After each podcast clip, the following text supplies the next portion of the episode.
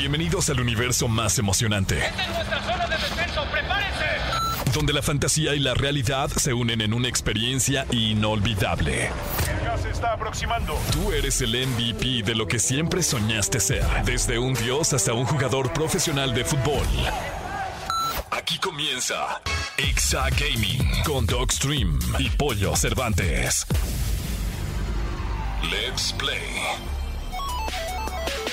Muy, pero muy buenas tardes, amigas y amigos de Exa FM 104.9. Sean ustedes bienvenidos a este programa de la comunidad gaming con Dogstream y Pollo Cervantes. Bienvenidos a Exa Gaming. Game On, llegó el momento de apagar tantito la consola, mi Doc, y Exacto. prenderle a la radio. Súbele a tu radio porque hay un programón el día de hoy. Mira, ahí te va, mi Doc. Vamos a, hablar de Snoop Dogg, que posiblemente pueda llegar a Call of Duty. Vamos a hablar de Kirby, que bueno, eh, se presentó en esta semana de Nintendo y salieron muy interesantes. Y, Y sí. se tragó un coche, ¿no? El Se trajo un coche, exactamente. También tenemos The Road 96, este, pro- este juego que es indie, que está rompiendo todo. Vamos a hablar de él también. Tenemos un invitado, eh, Pollo. De lujo. De lujo. A la gente que le gusta Warzone, a los que siguen los streamers a través de Facebook Gaming, lo van a conocer bastante bien. Y hoy viene a platicarnos sus orígenes, qué hizo, qué hace, qué va, de dónde, qué come, qué no come y de todo.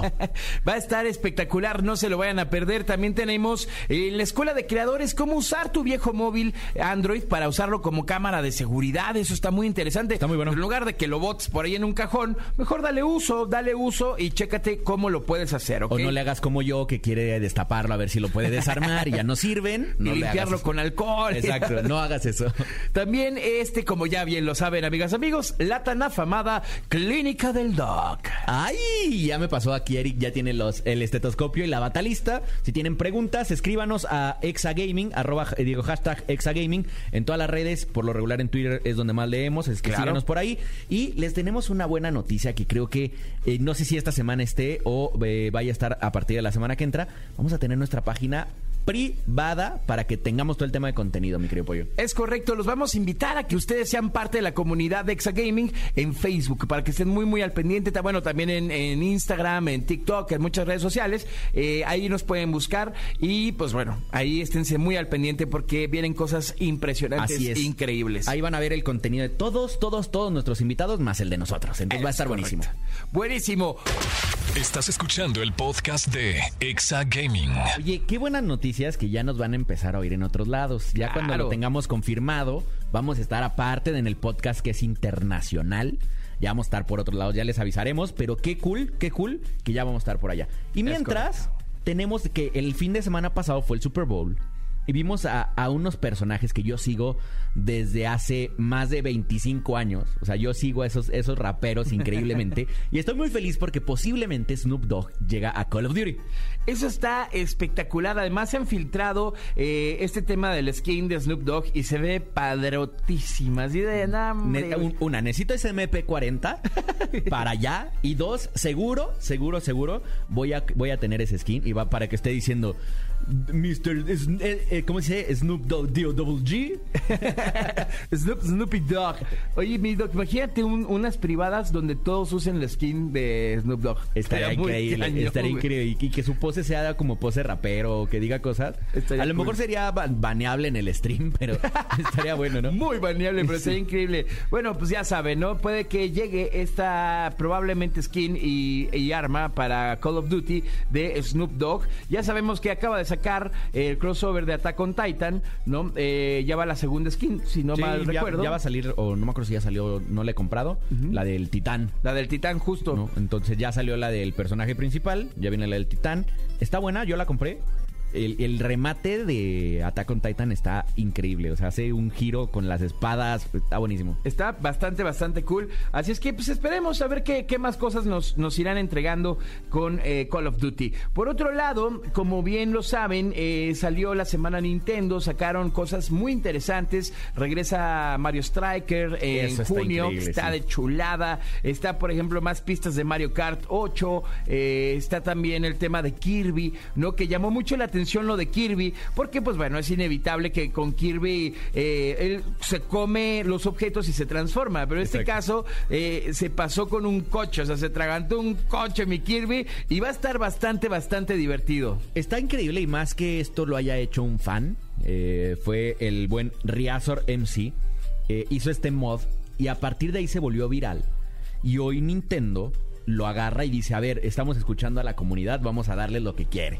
Exactamente. ¿No? Sí, y creo que podría ser una muy buena en vez de aventar una, una, una eh, de las tortugas rojas que te los puedas comer y los avientes para atrás. Estaría increíble eso, ¿no? Estaría de chulada. Y además, bueno, comentarles que Kirby, el bueno, el coche Kirby va a hacer su debut junto con Kirby and the Forgotten Land, que va a salir a la venta el próximo 25 de marzo, obviamente la exclusiva con Nintendo Switch. Así es, así es que ya saben, si lo quieren comprar, estaría increíble. Vale la pena. Y por ahí, mi doc, tú platicabas sobre un juego indie que a mí me da mucho gusto luego apoyar eh, a estos nuevos proyectos, porque recuerda que estás apoyando a una nueva empresa, a nuevos creadores de, de videojuegos. Y Road 96 es uno de los juegos más destacados que llega a las consolas de PlayStation y de Xbox. Así es, todo esto te va a llevar en el verano de 1996 y vas a, vas a empezar un viaje arriesgado por carretera.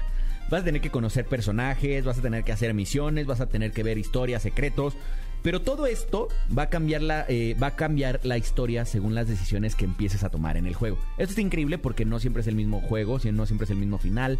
Eh, y aunque lo estés jugando con un amigo o un amigo tuyo lo esté jugando, las historias que vayan generando no van a ser las mismas y esto me gusta muchísimo. Está bastante cool porque además eh, de que los visuales están súper bien, está acompañado de una banda sonora de los noventas. O sea que vas a disfrutar este juego a lo máximo, sobre todo nosotros los millennials, ¿no? Porque, pues bueno, es una muy muy buena opción. Y llega el 15 de abril a PlayStation 4 y 5 y Xbox Series X, S y Xbox One. Qué cool que hicieron retrocompatibilidad. Muy bien, valía la pena, les damos un fuerte aplauso. Bien ahí, muchachos. Vamos a ir a un corte comercial y continuamos con más. Esto es Exa Gaming. Ya viene nuestro invitado de lujo, mi doc. Así es, ya tenemos aquí al buen Disgrace, ya está en cabina, así es que espérense este corte y regresamos con el buen Disgrace. Estás escuchando el podcast de Exa Gaming. Y mi querido Doc, tenemos un invitado que hoy nos la volamos. Nos la volamos. y la verdad yo tengo que agradecerle y lo voy a agradecer. No se lo he dicho todo lo que ya platicamos fuera de cámaras. Es la primera persona que me enseñó a jugar Call of Duty. O sea, realmente, o sea, yo jugaba como cualquier mortal y él me dijo, ya no seas manco, ponte, ponte a entrenar. y mira, hoy en día eres campeón de Activision. Campeón de Activision. Actual de Activision. La verdad es que siempre funciona. Porque ¿sabes qué pasa? A mí me pasa, ¿eh? Que de repente uno poco a poco va llegando a aprender, pero un poquito solo, pero hasta que no llega alguien y te explica y te dice, me pasó con Piz, me pasó contigo, este, siempre yo creo que es muy necesario que llegue alguien eh, que es más pro a decirte, oye, eh, por ejemplo, cómo moverme, qué hacer, porque luego uno, pues también así de autodidacta está medio cañón. Que a nuestro, invitado no le aprendas a romperse las patas en los torneos. de plano. Creo que ya saben de quién hablamos. Exactamente. Yo quiero pedir un aplauso, por favor, para Disgrace. Muchas, muchas gracias. No hay mejor bienvenida a mi presentación que las patas quebradas. Este, un gusto estar aquí con ustedes. Muchas gracias. Y también gracias por recordarme mi oscuro pasado. Porque es que para los que no sepan, estaba en un torneo, creo que llevas a ganar algo así, ¿no? Y te rompiste las patas. Era, o sea, era como una partida de la, la fase final. Y ya estaba nada de ganar. Eh, brinco, eh, pero pues, lo típico, ¿no? Se descompone la X y no se abre paracaídas. y, y pues esmaché en el piso. Te snipearon, güey. La verdad es que luego. Sí, sí, sí. Hacker. Y era cuando todavía existía presión, entonces fue desde prisión. Sí, pero fue. ¿Dónde fue? En, no me acuerdo. En Summit, ¿no? Allá en la esquina, al otro lado. Sí, malditos hackers en un torneo de Activision. Imagínate. Oye, mi queridísimo Diz.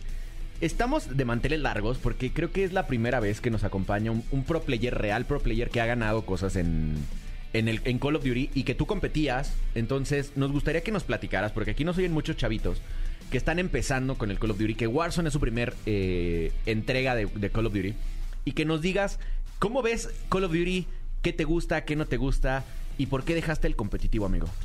A ver, eh, para empezar, vamos por partes. Call of Duty es un juego que me ha acompañado desde que o sea, tengo 10 años, 11 años. Eh, al principio era solamente por diversión, con mis amigos.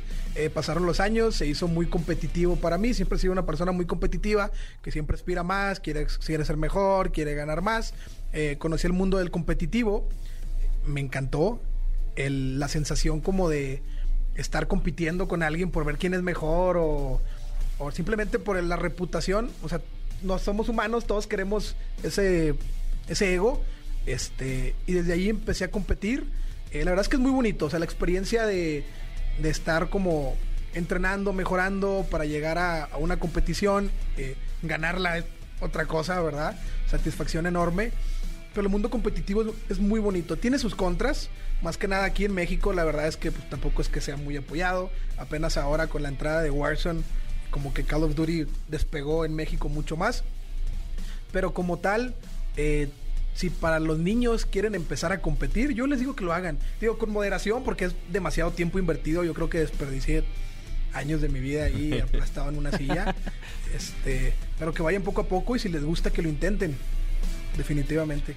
Yo, yo tengo una duda, ahorita que platicas esto del tiempo, porque es, es cierto, o sea, realmente cuando uno eh, empieza a hacer de esto un- una profesión, eh, pues tienes que dedicarle todas estas horas y horas de juego de juego. ¿Cuánto se tiene que preparar un pro player para una competición? Demasiado. Eh, en, en aquellos tiempos cuando yo competía, jugábamos de lunes a domingo si se podía, pero si no de lunes a viernes, lunes a sábado, jugábamos al menos unas ocho horas al día. Y si, se- y si la competición ya estaba cercana, era hasta que ya no aguantes A estar 10 sentado. horas, ¿no? Sí, sí, no, no, no. manches. Es que la gente a lo mejor ve, o sea, más los adultos, lo platicábamos con Jordi el día que nos entrevistó, Claro. que cierta gente de, de ¿qué será? Como de mi edad para arriba, ¿no? O sea, como de 40 para arriba, ven los videojuegos como una pérdida de tiempo, pero hoy se están cate- categorizando como, como deporte.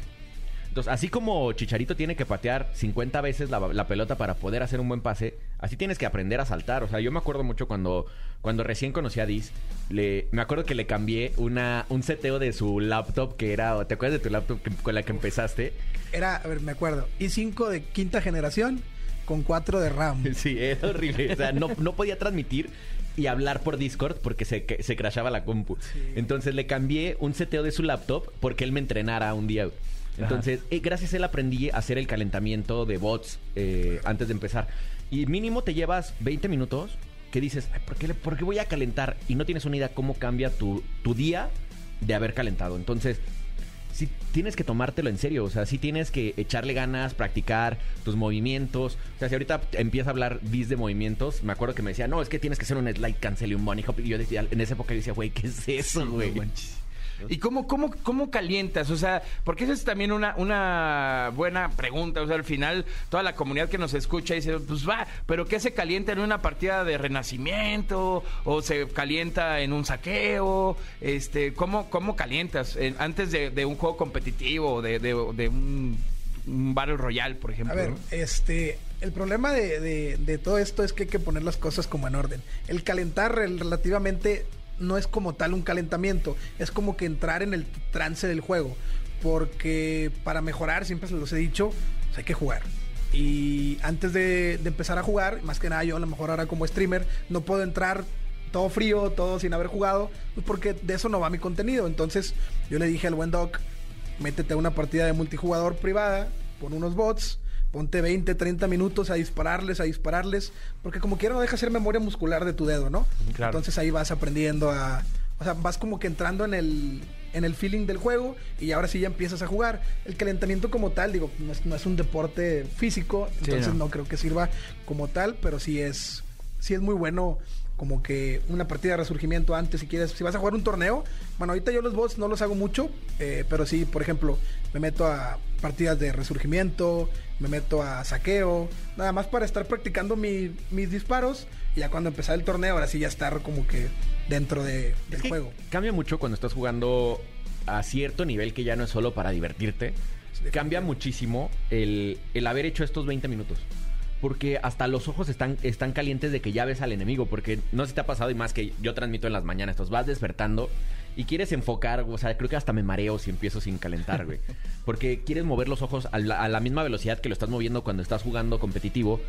Y no puedes, güey. O sea, entonces, eh, justo lo que decías, entrar en el trance del juego de de nada más ver, ver que algo se mueve y es el enemigo y, mo- y moverte. O sea, Entonces, de, cierta forma es un calentamiento también mental. Exacto. ¿no? O sea, es como más bien mental el rollo de enfocarte, de meterte al, al juego, empezar como a despabilarte un poquito, empezar a, a crear estrategia, ¿no? De, ok, a ver, este, eh, voy a hacer esto, voy a, voy a moverme para acá, voy a rotar aquí, y todo este rollo.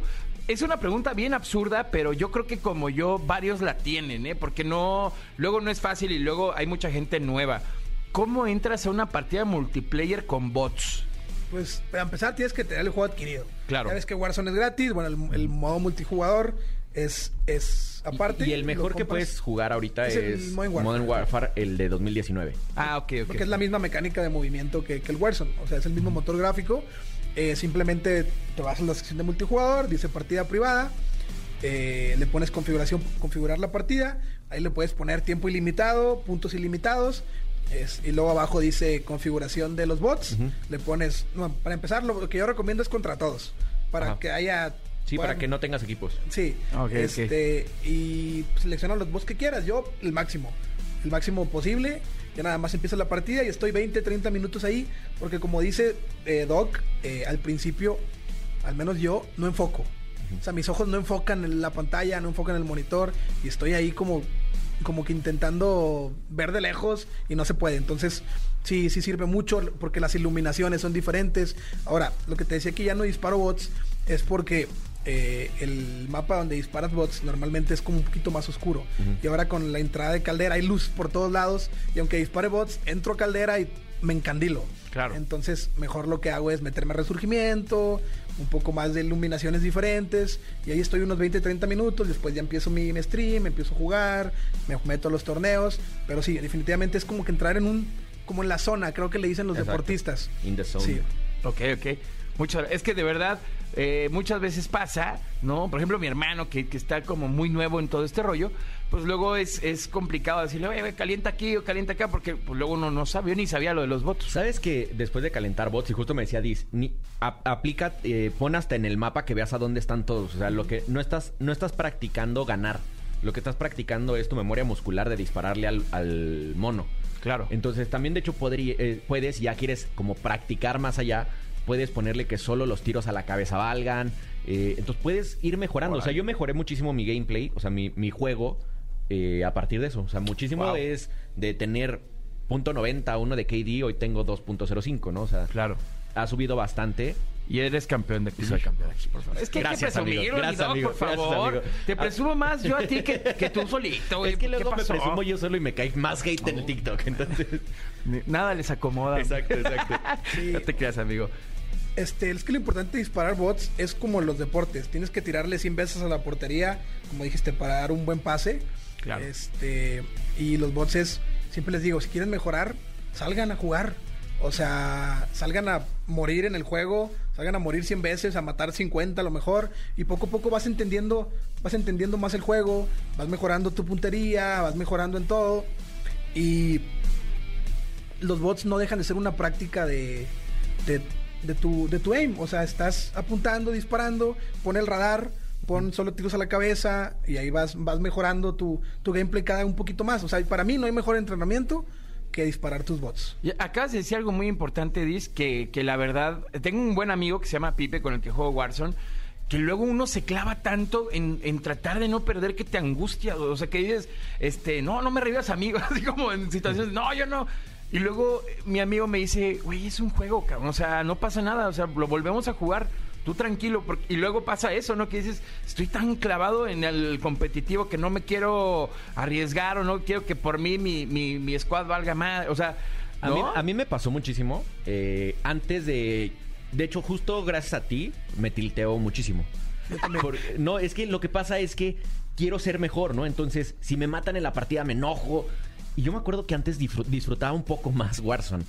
Y creo que, de hecho, me he hecho a, a las ganas de decir, güey, ya ríete si te matan, ríete Sí. si es un hacker, ríete si pasa algo. Es más, búrlate de ti mismo. Porque eso también lo pasas al stream. O sea, como streamer, no puede haber peor cosa que tiltearte porque hasta dejas de contestarle al chat. Sí, claro. ¿no? Entonces, y me pasó por querer por, por querer subir mi, mi juego y, y me acuerdo que me invitaban el buen Rego y Diz a jugar con ellos.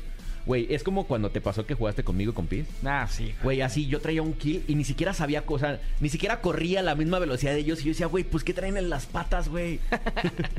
me acuerdo, entonces me empecé a traumar y, y creo que hoy he mejorado bastante a que ya me puedo meter en una partida con ellos y ya no soy el mismo bot de antes, ¿no? Claro. Entonces, creo que me ha servido muchísimo, tómenlo en cuenta, chavos.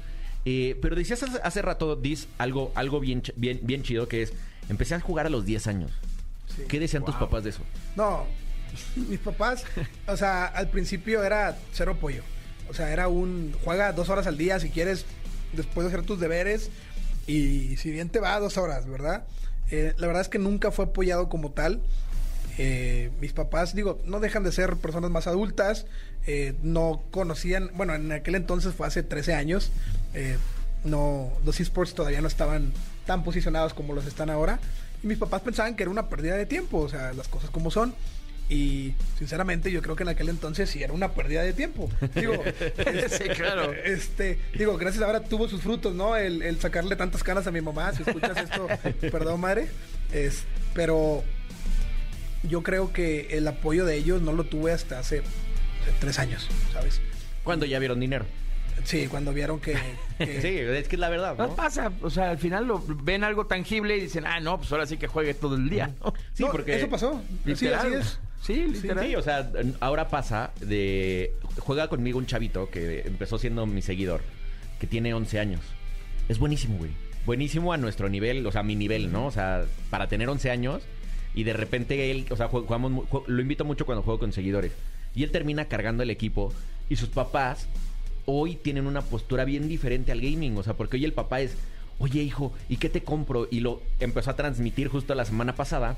Su primera transmisión llegó a 270 personas, güey. O sea, Claro. 270 personas en tu primer stream creo que puede- es, es lo mejor que te puede pasar Sí. en la vida, ¿no? O sea, porque todos empezamos con uno. Cero. O con cero, exacto. Bueno, yo solito. Sí, exacto. celular. Yo decía uno porque me veía yo solo, exacto. Sí. Y, me- o sea, estuvo increíble. eh, si quieren pasarse al canal del Tizi, su mamá llegó al stream, o sea, estaba atrás de él sentado viendo el. Feliz. Feliz, o sea. Güey, yo, yo creo que si a mis 10 años hubiera hecho eso, mi mamá me hubiera... O sea, lo hubieran visto también, pero agarrarme las, de las greñas a sacarme de ahí, güey. No, a mí me escondían las consolas, No, güey, o sea, a ver, yo, mi mamá me desapareció, yo creo que fácil unas 10 consolas en. No, no manches. Mí igual. O sea, de repente mi peor castigo era eh, castigado el, el Super Nintendo, castigado el 64, castigado. O sea, era como lo más cañón que me podían hacer a mí era castigarme la consola. Era como, no. No, llegó un punto en el que este, yo tenía como podía, o sea, me- o sea, conseguía dinero, igualmente en cosas legales, ¿verdad? Claro, claro. Este, conseguía dinero, no sé, vendía cosas mías, me compraba mi consola, aunque no, aunque no sirviera, yo veía cómo pues, la hacía funcionar para seguir jugando. Y luego mi mamá me descubría, me la quitaba, la escondía o la vendía o la destruía, no sé qué les hacía. Y yo iba a buscar otra consola o la pedía prestada, lo que sea. Llegó un punto en el que no podía quitarme tantas consolas que desconectaba el modem. No manches. Se llevaba el router. Sí. No, bueno. No, o sea, se lo llevaba en la bolsa, el router. No manches. Y para no dejarme jugar, porque la verdad es que pues, estaba enfermo, o sea, era demasiado tiempo lo que jugaba. Pero mira, al día de hoy, o sea, igual y puedes decir, en esa época se veía como una pérdida de tiempo porque no te daba nada tangible. Pero te dio una carrera el día de hoy. Sí, pero se tardó como do- 11 años. Pues nada, nada, nada, nada es de un día para otro. Sí, no, definitivamente, O sea, nada es de un día hasta los otro. futbolistas empezaron jugando en el llano sin ganar nada y después los vas a ver al Estadio Azteca, ¿no? O sea, creo que los chavitos que ven hoy esto como como se, que se quieren dedicar y más porque ahorita está de moda ser streamer y está de moda dedicarse a los eSports, pues ahí tienen una un ejemplo de que aunque tus papás no te dejen, tú lo puedes lograr, ¿no? Sí, claro, el chiste es la constancia y que pues estés decidido también, a, a que, porque de repente debe pasar, ¿no? Que empiezas a dudar de ti mismo, que te llega el rollo de, híjole, y si la- no la estaré regando, mejor me voy a echar para atrás. Entonces, cuando estás seguro, tú dale y tú vas a encontrar el momento ideal también para decir si le sigo o no le sigo, ¿no? Exacto. ¿Cómo entra, Disgrace, a tu vida el tema del streaming? Uf, mira, justamente lo acabas de mencionar. Yo, como dos años, me eché para atrás. Ajá. Este, ya había sido demasiado tiempo de consolas perdidas, dinero gastado, que no sé dónde quedaron esas consolas. A lo mejor te las encuentro un día va, en una caja. En una bodega, compras. güey, de- de consolas. Este, y no, pero yo entré a la- a la universidad, eh, estuve los primeros dos semestres todavía medio metido en el tema del competitivo. Se acabó mi último torneo y dije yo, es que esto no me da más que para la satisfacción personal de que, no sé, soy campeón de México o lo que sea. Entonces dije, o sea, no puedo vivir de esto. Era en aquel entonces el stream no era una posibilidad, era un sueño frustrado de, de como cualquier persona. Y me enfoqué en mi universidad, estuve en mi universidad, no sé, como hasta el séptimo semestre bien enfocado, nada de juegos, no toqué un juego y de la nada empieza el COVID. Y me dijeron, no, vamos a estar 15 días. Sí, claro, al principio eran tres Exacto. semanas, claro. Sí, primero era, no, pues nada más dos semanas, ¿no? Sí, lo que y luego, se no, esto. pues nada más un mes. Y luego, no, pues nomás meses. seis meses. Y, Y pues vamos- vamos y- dos años. Sí. Y ya vamos para el tercero. Sí, no manches. Este, entonces yo dije, me voy a aburrir. Porque creo que ya, creo que ya iba a ser Semana Santa. Creo que cuando Sí, empezó, justo. cuando empezó aquel, dije, pues no tengo tarea, no tengo nada, me voy a aburrir, no puedo salir. En aquel entonces, digo, me gustaba, iba a la universidad, practicaba el fútbol. Y dije, bueno, tengo dinero, ya era una persona más adulta. Me compré un Play 4. eh, y estaba jugando en el Play 4, o sea, como ya dos años que no jugaba y todavía era relativamente bueno. O sea, yo creo que La una memoria vez que lo muscular no se tienes, pierde, no, claro. no lo pierdes, digo, no eres lo que eres si practicaras tanto, pero ahí, ahí estaba, me divertía, la pasaba bien, empecé en Warzone, creo que cuando, eh, como tres meses después, la segunda, la mitad de la segunda temporada de Warzone, y estuve jugando, estuve jugando, y un día, sí, de la nada, me metí a Facebook, la verdad es que no me acuerdo ni qué streamer era, a lo mejor era el Dogstream, yo ni sabía, este, vi, vi, vi que salían muchos streams de jugando Warzone, y la verdad es que yo los veía y decía, también mensos. Yo juego mejor. la- las cosas como son. Y yo no tenía aparatos para transmitir, pero yo jugaba con unos amigos que ellos me decían de que, no, es que tú eres muy bueno y no sé qué, yo te apoyo. Me, me, me prestaron una laptop este, que el Dogstream intentó arreglar, pero creo que era imposible. Era imposible esa computadora. O sea, no, no, no, o sea, no podías abrir el, el Streamlabs No. y algo más. O sea, Sí. crashaba y Se se, crashaba. cerraba. O sea, Entonces, era imposible met- meterte a TeamViewer para tratar de, agar- no. de, de arreglarla. Era imposible. No, pues. O sea, abrías Streamlabs y la computadora iba al 200%. O sea, y, y me acuerdo que una transmitía a 1080 30 FPS. Sí. Porque los 60 ni de chiste los agarraba. Y me prestaron una captura bala también. Y la conecté y empecé a jugar. Tenía cero viewers. Como todos. Pero el problema era que se trababa mi stream. Porque yo lo estaba queriendo correr a 60. O sea, mi computadora creo que hasta se apagaba sola. No me acuerdo. O sea, y así empecé, o sea, empecé por hobby. Y, y yo no empecé de que me quiero hacer millonario de streams, y quiero ser rico y quiero tener fama. Yo empecé de que si hay alguien que yo le pueda ayudar con algo de lo poco que sé, pues le ayudo. Y así empezó un viewer, dos viewers, tres viewers. Después empecé a conocer a la gente que con la que me llevo hoy en día, que mi rey, Regu, que fueron los que empezaron, Charmín, que no sé qué le pasó, que le desapareció como mis Sí, consolas. desapareció. Este, Está guardado ahí. Mi Sí. mamá lo escondió también. Un beso a Charmin si nos está viendo. Sí, un abrazote. Y nos conocí, nos juntamos, empezamos a jugar juntos. Empezaron los torneos, eh, se llamaban Overworld, eran torneos internacionales, digo, no eran tan grandes como los hoy en día, pero eran torneos internacionales. Y había un chavo, imagino que lo conoces tú, Nitro, que es un, in- un inglés, que siempre los ganaba él. Y eran de él y siempre Ah, los eh, ganaba eh, él. Es como los torneos de mi rey. Eh, son, eran los torneos de Nitro, que Nitro es el dueño de Overworld. Y él era el que ganaba siempre, porque no es nada malo. O sea, es muy, muy bueno y su equipo era bastante bueno. Y de repente les ganaron en un torneo y, güey, nos odió a los mexicanos de una manera Cañón. impresionante. Sí, o sea, demasiado. Y creo que el primero que entramos lo ganamos. Y luego ellos quedaron en segundo. Y me acuerdo que están diciendo cosas como que, bueno, fue suerte, la siguiente, no se puede ganar siempre. Y, y como que ya empezó el pique. Ya sabes cómo somos los mexicanos, nos encanta Ajá. el pique. Entonces toda la comunidad empezó a crecer por ver esos torneos. Y yo creo que de ahí empezó a crecer Warzone en cuanto a Facebook Gaming. No sé en- en Twitch cómo estaba. Creo que no existe Warzone en Twitch Sí, es muy bajo. este, empezó a crecer la comunidad, empezaron los grupos y de que, hey, ya vieron a estos chavos que están jugando y empezaron a subir los viewers, 30 viewers, 50 viewers, 100 viewers y en los torneos era, era como un partido de fútbol, o sea, de que lo publicamos, tal día vamos a estar en el torneo y cáiganle. O sea, la gente preparaba, yo creo que sus palomitas para ver el torneo y nos la pasábamos a toda, o sea, toda Mauser ganábamos los torneos. Nitro empezó a, se- empezó a odiarnos, o sea, nos odiaba. Cañón. Hasta que llegó un punto que ganamos como cuatro seguidos. Eran cada semana, creo. Sí. Ganamos cuatro seguidos. Desapareció. Decía, no, ahora los torneos nada más son para Europa. Sí, ya no los como, como el chavito del balón, ¿no? No, ya no les presto Sí, mi no, balón. Nos dejaron de invitar, o sea, bueno, no de invitar. Ya no teníamos la posibilidad de entrar porque nosotros con nuestro dinero pagábamos la, la inscripción. Ya no teníamos la posibilidad de entrar y nos, nos cerró las puertas. Y después, como un año después, eh, las volvieron a abrir. Y fue de que, pues vamos, ¿no? Por los, por los viejos tiempos. Nos metimos, nos descalificaron. Ah, caray. Porque estaban diciendo de que, de que no. O sea, yo soy una persona tranquila, me considero una persona tranquila, pero cuando se meten con mi gente, me prendo durísimo. Machín. Y empezaron de que es que juegan en México, bot lobbies, no sé qué, puro menso. Le dije, o sea, nosotros no jugamos en México, jugamos en servidores de Norteamérica. Y empezaron de que no, no sé qué. Entonces toda la gente vio que, o sea, se sintieron ofendidos. Y aunque la mayoría yo creo que sí eran mancos de verdad, o sea, no le digas, no le digas un gordo que es gordo porque se enoja, ¿verdad? Sí, aunque yo, aunque yo sepa que soy gordo, si me dicen gordo me enojo. Y se prendieron, fueron a su stream, empezaron de que racistas, no sé qué, o sea, racismo no era, pero cualquier cosa, y nos descalificaron, nos sacaron y empezó el pique más duro todavía. Y yo me metí con Nitro y le dije, oye, esto que estás haciendo no se vale, eh, te estás metiendo con, con mi gente y no sé qué, y luego empezó a decir que no, tú eres hacker y no sé qué, me empezó a decir. Y Cálmate, Tyson. Sí, no. Me Perdón, empezó- no, me salió. Hasta, no, hasta todo esto Tyson me defendió. Ah, mira, muy y, bien. y eso es. Yo creo que Sí. es la única persona que ha defendido a Tyson en su vida. Sí, güey, ese güey Sí, duda güey. hasta de su mamá, yo creo. Eh. Mamá trae hacks en el Candy Crush.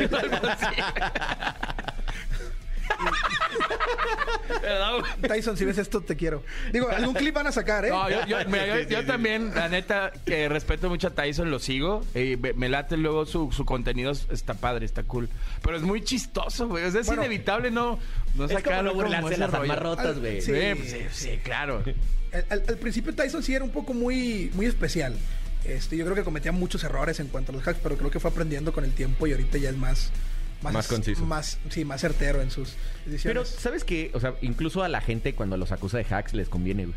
O sea, le Ah, pasó, le, Amir. le pasó a Amir, exactamente. Les Amir, levanta el Amir no era, duro, güey. Exacto, pero Amir no era quien era hasta que no Tyson le, le hizo un video que era hacker, güey. O sea, porque Amir tenía que 500, 600 No, personas. no, no ya, te ya vayas- tenía gente, ya tenía como unos 1500, 1800. Pero a partir No, de no ahí te se fue a vayas 4000, tan, güey. no te vayas sí. tan lejos. El Hey Leamsi o ese, es el cuate este que la neta ni sabías quién era.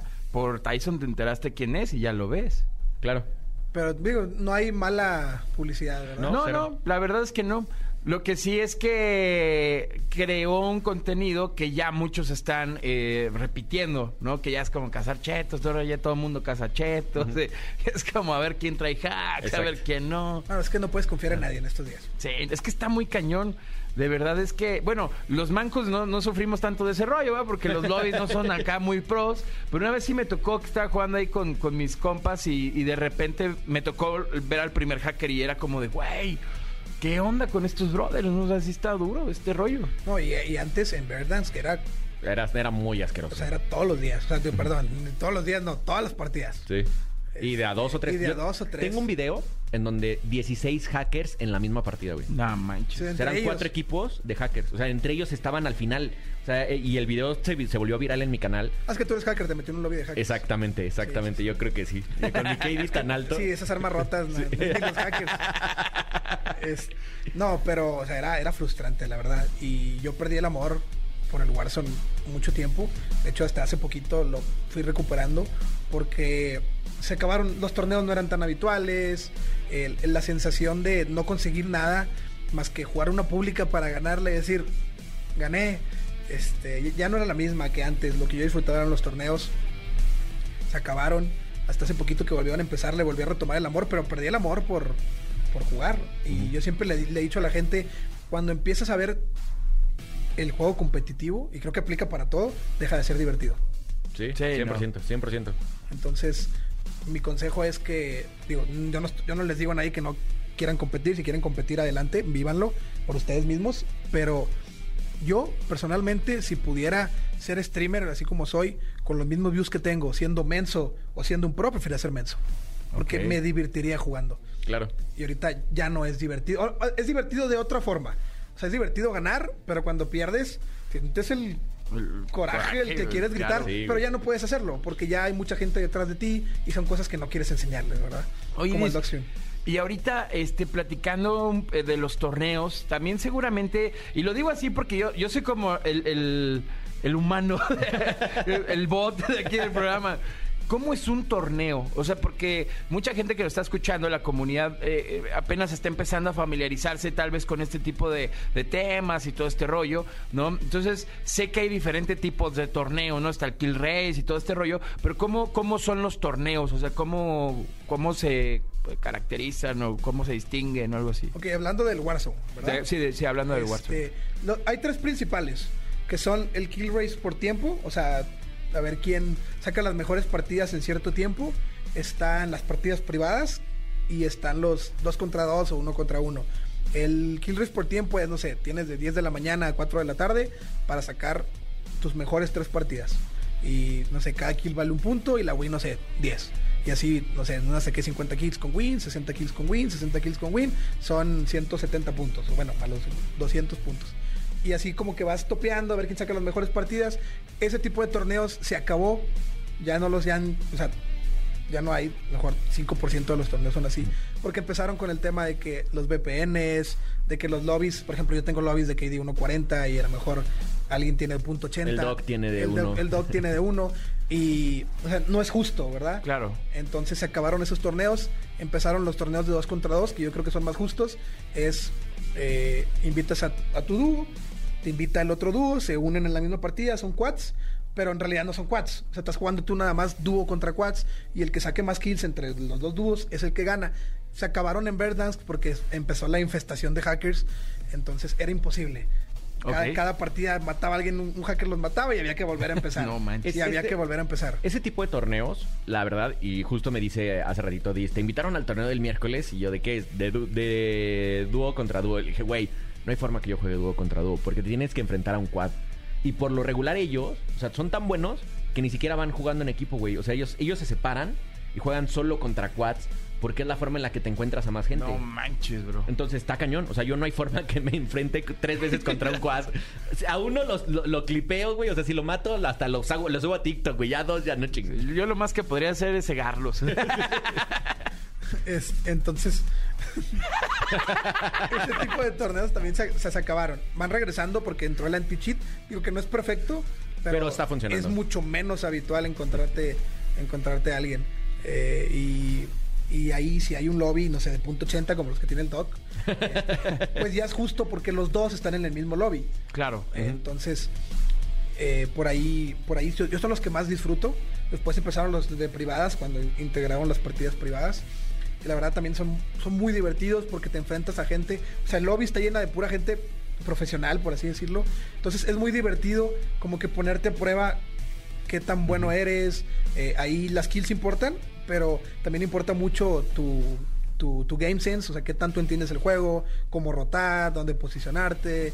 Este, y, y eso es más táctico y la verdad es que también son muy divertidos. O sea, por ejemplo, las privadas sería como un Battle Royale no- normal y el que gane, ¿no? Pero imagínate que está literal. O sea, acabamos de jugar uno, el de mi rey de la semana antepasada. Imagínate que estaba en un equipo Disgrace, estaba en otro equipo Mi Rey, estaba en otro equipo Clamp, estaba en otro equipo Panda, estaba en otro equipo Amir, estaba, o sea, estaba, te encuentras, cada, cada equipo con el que te vas a encontrar No manches. es un equipo de alta competencia. Entonces, güey, yo estaba, o sea, creo que a los que maté yo dije, lo logré, lo logré. Sí, nah, pues es como meterle gol al Real Madrid. algo Exactamente, así. exactamente. O sea, imagínate que solo estás jugando contra varios Real Madrid, güey. No, pues está cañón. A ver, l- lo bueno de Warzone en sí es que no nada más tu, o sea, tu gunfight o cosas así eh, son las únicas que funcionan. Por ejemplo, alguien de punto .50 de KD, si la juega bien, puede matar a alguien de, de 5. Entonces, no siempre la habilidad como tal para apuntar, disparar es lo que es lo que marca la diferencia. Entonces, si Dog la jugó más, o sea, inteligente, le puede ganar a Mir, me puede ganar a mí. Este, y yo, yo creo que eso es lo, es- es lo bonito de las privadas. Te he ganado, amigo. Te, No me- ma- no te ma- te maté en el lobby y te Ah, maté en el gulag. En el pre-lobby. este, o sea, es lo padre, que como que en las privadas hay demasiadas formas diferentes de jugar. ¿Sabes, ¿sabes aquí me, eh, qué me encanta de que esté dice el día de hoy? Y es algo que justo lo platiqué con mi rey la semana pasada y justo antes de, de empezar la entrevista lo platicaba con Diz. Mucha gente en México, y creo que esto va a ser como, voy a empezar a ser vocero de este nuevo movimiento, la gente entre los streamers somos amigos. Cañón. Sí, eso está cool. Y nos vemos y nos saludamos con mucho gusto y nos escribimos y fuera de stream. A lo mejor no jugamos con ellos, o sea, tengo más de un año sin jugar con Diz. Y lo veo con mucho gusto. Nos vimos en Guadalajara también en el torneo y con mucho gusto. Y lo que pasa es que la gente, los seguidores, nos hacen enemigos. Es como, no sé por qué hicieron enemigos a Miriam, mi rey, y son compas. O sea, al final, creo que si queremos que en México el, el nivel competitivo y el stream y, y este, este nuevo mo- formato de creación de contenido crezca, tenemos que entender que no tenemos que tomar partidos, que si te gusta ver a Disgrace, increíble, o sea, salúdamelo, y no tienes por qué llegar a mi chat a decir, ¿qué piensas de lo que pasó en el torneo de mi rey? Güey, no, no tengo comentarios porque son mis amigos, o sea, al final Claro. somos amigos todos, ya nos conocimos o jugamos, muchas veces no los conoces en persona, pero, o sea, por ejemplo, conozco a Leamsi, conozco, o sea, Guadalajara nos dio la oportunidad de conocernos a muchos, entonces dices, chavos, por favor, si nos ven, todos somos amigos, vean al que más les guste, pero entiendan que todos somos una comunidad y que somos la comunidad gaming México, ¿no? Claro. Y por ejemplo, yo, le pregunto a los dos que han sido parte de torneos, ¿qué le hace falta a México en este sentido de los torneos? O sea, ¿por qué los torneos mexicanos eh, tal vez no, o bueno, puedes que, voy a hacer una tontería, ¿eh? Están al nivel internacional, o sea, estamos al mismo nivel que Estados Unidos, que España, este, o nos falta algo. Y si, y si falta algo, ¿qué es lo que falta? ¿Qué piensan ustedes de ese tema? Si quieres, deja que diga Dis, porque yo creo que lo tengo bien claro desde mi punto A de ver, vista. este. Vale, bueno. Al nivel de Estados Unidos, yo creo que todavía no estamos. O sea, yo creo que sí hay unas 10 personas en México, a lo mejor, que le pueden competir a, a la gente de Estados Unidos, pero allá son mayoría, no estamos al nivel. Pero es como, no sé, si me dices, ¿por qué en Est- en Estados Unidos el hockey es, mejor que en México? Porque ya desde pequeños, se les ha apoyado, se les ha dado las herramientas y aquí no. O sea, aquí realmente alguien que empieza a jugar, empieza a jugar a los 17, 18 años, 16 años. Este, entonces, yo creo que nos falta apoyo, eh, nos falta crecer la comunidad, como dice, como dice el Doc. Y yo creo que a lo mejor esta generación no, pero si seguimos así, a lo mejor la siguiente generación puede, puede darle competencia al, al ni- al nivel mundial. Vienen chavitos que están, o sea, de hecho, a los que les ganamos en el torneo Mi Rey, Clamp y yo, y Panda, eh, tienen 16, 17 años y son buenísimos. O sea, viene una, viene una, una camada de jugadores realmente buenos. Y yo diría, o sea, sumando todo lo que dice Diz, que le pierdan el miedo al ridículo. Porque muchos streamers que son muy buenos no se arriesgan a competir en un torneo de privadas contra otros streamers porque si pierdo contra mi rey, no voy a ser mejor que mi rey. ¿No? O mi rey no lo quiere jugar porque dicen, si me matan, lo único que van a buscar es el clip o me van a estar buscando a mí. Entonces, yo creo que ese tema de perder el, perder el miedo al ridículo y arriesgarte, creo que va a, leve- va a subir muchísimo el nivel. Porque supongo que Disgrace prefiere jugar privadas contra a lo mejor gente como yo que no soy pro, pero que juego todos los días y tengo un game sense diferente a los que se encuentra todos los días y va a mejorar muchísimo más, ¿no? Entonces, Claro. es, ese nivel de competencia creo que es el que tiene que subir también. Buenísimo. Mi querido Disney, pues muchas gracias por haber estado con nosotros en el programa del día de hoy. La neta es que estuvo muy buena la plática. Luego son cosas, son muchas dudas que, que van saliendo y sobre todo la gente que va empezando, los que ya están o, o de repente los que necesitan como ese empujoncito, estos consejos siempre suman. Te agradecemos mucho que, que estés acá, mi querido Disgrace. Y pues nada, eh, casi siempre, eh, si no es que más bien siempre, Siempre. le pedimos tres consejos a nuestros invitados para toda la comunidad gaming del programa. Eh, en este caso, ¿nos podrías dar tres consejos en general, eh, ya sea streaming o competitivo, que nos quisieras dar? A ver, yo creo que el consejo número uno eh, para la gente que, que quiere competir es inténtalo, pero que no sea tu prioridad. Este, porque vas a terminar frustrado, vas a terminar tilteado si no te salen las cosas. Entonces, eh, yo creo que el consejo es proceso tras proceso.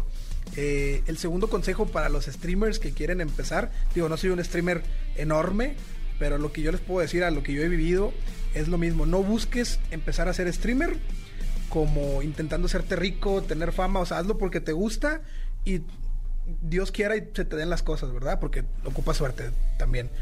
Y el tercer consejo, yo creo que, que para Warzone, no vean las armas del Dogstream. Buenísimo, amigo. Muchas gracias. ¿Dónde te vemos? Este, ¿A qué hora transmites? Eh, mira, normalmente transmito por ahí de las 2 de la tarde, eh, hora centro de México, en Facebook Gaming, eh, como Disgrace. Es un poquito difícil de escribir, es D-I-S-G-R-A-Z-Z-E. Eh, yo creo que el el único menso que se llama así, entonces les va a salir, les va a salir muy, muy fácil. Todas las redes sociales están de la misma forma. Buenísimo. Pues muchísimas gracias, Dis. Muchas gracias por estar por acá. Vino desde Monterrey a la entrevista. Muchas gracias. Eh, y pues nada, chavos, quédense eh, compitiendo. Está divertido. Métanse a este mundo que te va, te va a traumar y vas a querer ser mejor. Y si quieren ver consejos realmente, y yo se los digo, y siempre se lo diré, Disgrace fue el primero que me ayudó a, a- a mejorar y creo que lo hizo, lo hizo bastante bien porque pues ya no soy tan manco. Eso, perfecto. Estás escuchando el podcast de Exa Gaming. Toma asiento y pon atención. Esto es Escuela de Creadores. Fin de semana de muy buena música a través de XFM 104.9. Yo soy Pollo Cervantes, mi querido Dogstream. Exa Gaming anda con todo. Llegó el momento de la escuela de creadores. Después de una buena charla con el Disgrace, ¿no? Est- Estuvo muy bueno. Acuérdense que siempre tenemos la versión extendida de esta entrevista en el podcast. Entonces, Exacto. suscríbanse a nuestro podcast para que puedan hablar, porque hablamos hasta de otros streamers. y Ahí sal- sal- salieron unas cosas que no sé si van a estar, si los oyeron o no, pero en el podcast seguro están. De verdad, no se lo vayan a perder. Para el día de hoy, mi doc, en la escuela de creadores, vamos a decirles cómo usar su viejo móvil Android como cámara de seguridad. Pasa mucho, ¿no? Que de repente cambias tu celular, el modelo, y el otro modelo lo regalas, ¿no? O, o lo tienes para cuando se te rompe el otro. O se te queda en un cajón, O se te exactamente. queda en un cajón, ¿no? Exactamente. Y si ustedes son de esas personas que tienen algún Android, hoy le puedes, le puedes dar un uso como cámara de seguridad. En vez de gastarte 5 mil pesos en una cámara de seguridad, puedes bajar una aplicación en la tienda de Android que se llama Kami, C-A-M-Y. Ok. La vas a instalar en el dispositivo que vas a usar como cámara y en tu dispositivo actual. Vale. Lo que va a hacer es eh, sincronizarse y vas a tener las dos cámaras, porque de hecho puedes utilizar la cámara frontal y la cámara trasera Ay, para no. estar expectando lo que quieras expectar. ¿Eso, eso se puede al mismo tiempo? Eh, no, tienes que. O- una u otra, cambias ¿no? otra, Ah, pero, en el- pero le picas un botón y lo cambias. Ah, Entonces, pues está increíble porque podrías, podrías esconderlo en algún lugar y realmente tener una cámara de seguridad, ya sea si tienes hijos chiquitos, se quedan con alguna nana, Claro. o eh, tienes algo que, que resguardar, o por ejemplo, que a mí me encanta ver mi estudio para ver que no pase nada, que los perros no tiren nada. Entonces, puedes darle un uso a un celular que ya no estabas utilizando y tan sencillo como bajar esta aplicación que se llama Kami y tan tan. Y aparte funciona también en la noche porque tiene un filtro nocturno que hace que se vean como si tuviera eh, luz infrarroja. Entonces, lo puedes usar todo el día. No manches, qué maravilla. Descarguen Cami, vaya aplicación, ¿eh? Sí, Está muy buena, muy muy buena. Y así te ahorras, porque luego hay mucha gente que pues usualmente compra sus cámaras de seguridad y todo el rollo, este, o los monitores, incluso los bebés también luego terminan usando los de cámara de seguridad, pero esta es una gran opción súper práctica. Descarguen la aplicación Cami y sigan estos ah, pasos tan sencillos, Tan sencillos, para aplicar eh, esta cámara de seguridad, mi querido Doc. Estás escuchando el podcast de Exa Gaming.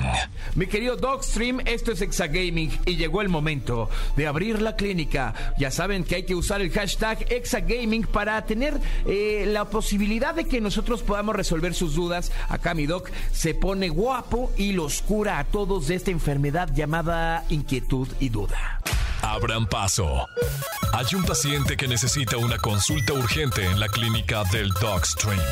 Exactamente. Este es, este es el momento en el que interactuamos con ustedes, leemos todos sus mensajes y las que, las que de nuestro parecer podríamos ayudar a más gente, las vamos a leer. Y ya tenemos dos, mi querido Pollo. Es correcto, mi doc.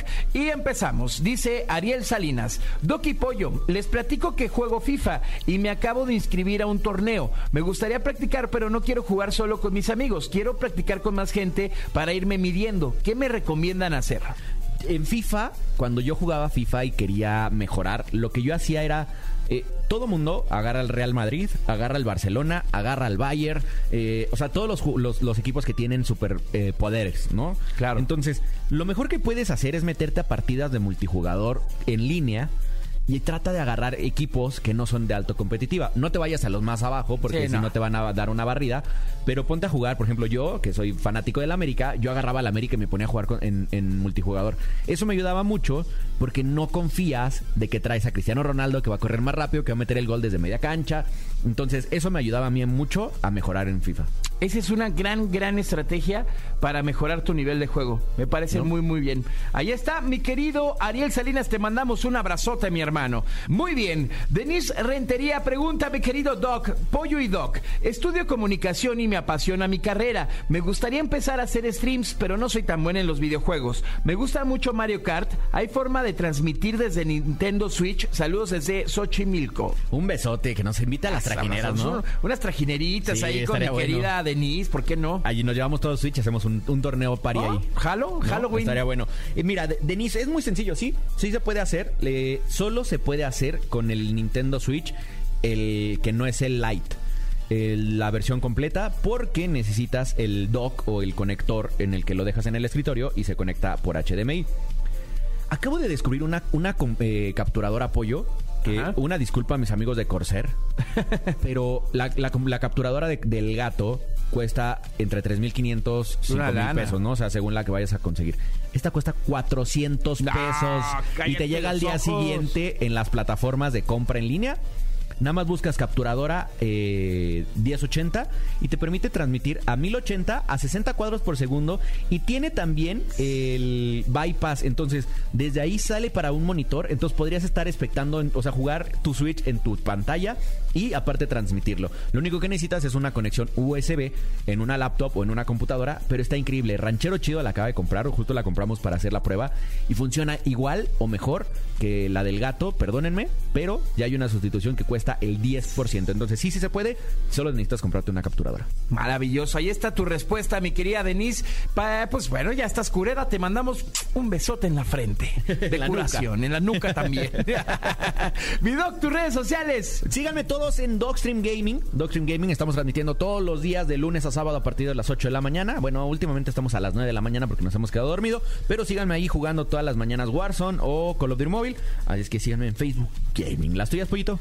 Arroba Pollo Cervantes, ahí estamos en todas partes. Y Pollo Sermir en Fortnite, por si quieren echar partidilla, ahí estamos a la orden. Eh, recuerden escuchar el podcast, hemos tenido invitados muy, muy buenos. También escuchen el podcast de Disgrace, que dio muy buenos consejos y platicó de cosas muy interesantes. Dense una vuelta a las plataformas para que no se lo vayan a perder. Pásenla bonito, feliz sábado, mi doc. Feliz sábado. Ojalá, ojalá mañana eh, amanezcamos sin cruda para poner, para poder jugar otro rato. Venga, como debe de ser, aprender la consola se ha dicho. Esto fue Exa Gaming. Nos escuchamos el próximo sábado en punto de las 6 de la tarde. Docstream, Pollo Cervantes, como siempre, un placer. Hasta luego. Bye bye. Hasta la vista, baby. En el camino a la victoria, ¡Esta es nuestra zona de defensa! ¡Prepárense! todo cuenta. Todo cuenta. Y tú ya tienes todo para ponerlo a prueba. ¿Deseas guardar la partida? Exa Gaming con Dogstream y Pollo Cervantes en Exa FM 104.9.